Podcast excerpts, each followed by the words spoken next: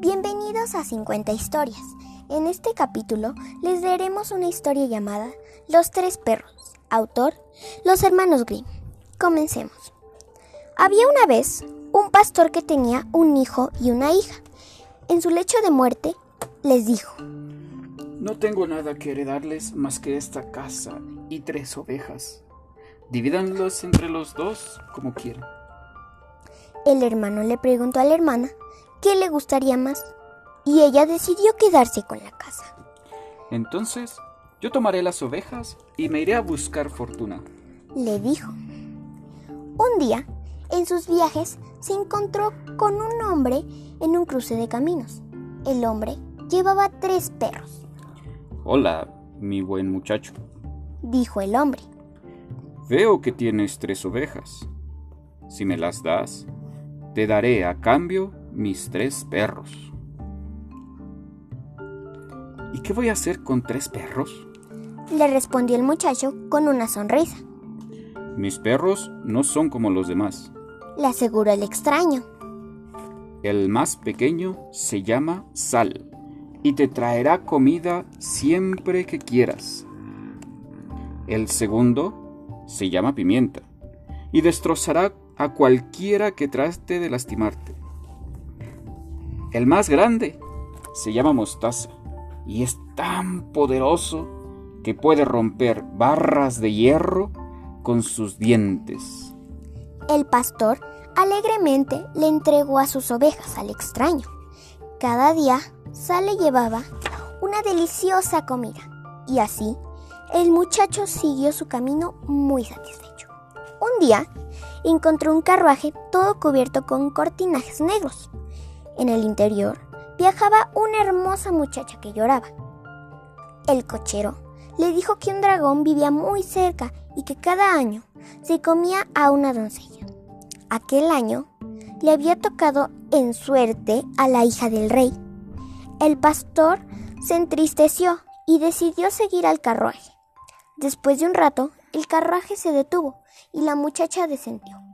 Cuando la princesa había recorrido la mitad del camino hacia lo alto de una colina, apareció un terrible monstruo con cuerpo de serpiente, enormes alas y garras. El dragón se lanzó sobre ella. En ese instante el pastor gritó, Pimienta, ve al rescate. Y el segundo perro se lanzó sobre el dragón y después de una tremenda lucha lo mordió con tanta fuerza en el cuello que el monstruo exhaló su último aliento. Entonces el perro se comió el cuerpo del dragón y solo dejó los dientes delanteros, que el pastor recogió y se echó al bolsillo. La princesa le suplicó al pastor que volviera con ella a ver a su padre, que seguramente lo recompensaría con grandes riquezas. Pero el joven le dijo que quería ver algo del mundo y que volvería al cabo de tres años. Así que después de despedirse, la princesa y el pastor se separaron. Sin embargo, cuando la princesa iba de vuelta a casa, el carruaje se detuvo de pronto. El cochero se volvió hacia ella y le dijo, Tienes que decirle a tu padre que fui yo el que mató al dragón. Si no lo haces, te arrojaré al río y nadie sabrá nada, porque pensarán que el dragón te ha devorado. Al oír aquellas palabras, la princesa se asustó mucho, pero no había nada que pudiera hacer, salvo dar su palabra de que eso haría. Cuando llegaron a la capital, todos quedaron encantados de ver a la princesa. El rey abrazó a su hija con lágrimas de alegría en los ojos y volviéndose al cochero le dijo, Has salvado la vida preciosa de mi hija. Debes ser recompensado. La tomarás por esposa. Pero como es aún muy joven, no la dejaré casar, sino hasta dentro de un año.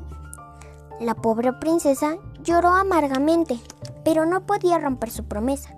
Cuando el año hubo transcurrido, la joven suplicó con todas sus fuerzas que le dieran un año más. Y cuando ese año también transcurrió, la princesa suplicó con tanta tristeza a su padre que le concediera uno más. Que él, corazón del rey, no pudo soportarlo y estuvo de acuerdo. Para gran alegría de la princesa, porque ella sabía que el muchacho que en realidad la había rescatado volvería al terminar el tercer año. Y así que transcurrió el tercer año y se fijó la fecha de la boda. Y el reino entero se preparó para festejar. El pastor volvió con sus tres perros el día de la boda. Preguntó a qué se debía todo aquel festejo y alegría. Y le dijeron que la hija del rey se iba a casar con el hombre que había matado al dragón. El pastor declaró de inmediato que el cochero era un mentiroso, pero nadie le creyó. Y, por causar problemas en el día de la boda, lo arrojaron en una celda con puertas de hierro. Mientras estaba ahí encerrado, pensando en cómo escapar, se le ocurrió una idea. Mostaza, ven a ayudarme. Y antes de que pudiera contar hasta dos, el animal estaba mordiendo las varas de hierro, colocándose a su lado. El rey acababa de llegar a la iglesia cuando apareció el pastor. El ex cochero se puso tan blanco como una sábana cuando vio al pastor y cayendo de rodillas le suplicó que se apiadara de él. La princesa reconoció a su salvador de inmediato y no necesitó pruebas, pero gracias a los dientes del dragón que el joven sacó de su bolsillo. Después de ver los dientes del dragón, el rey se convenció de que el pastor decía la verdad. Arrojaron al cochero a un calabozo y el pastor tomó su lugar al lado de la princesa. Y esta vez ella no suplicó que se aplazara la boda y vivieron felices para siempre en compañía de los tres perros. Fin.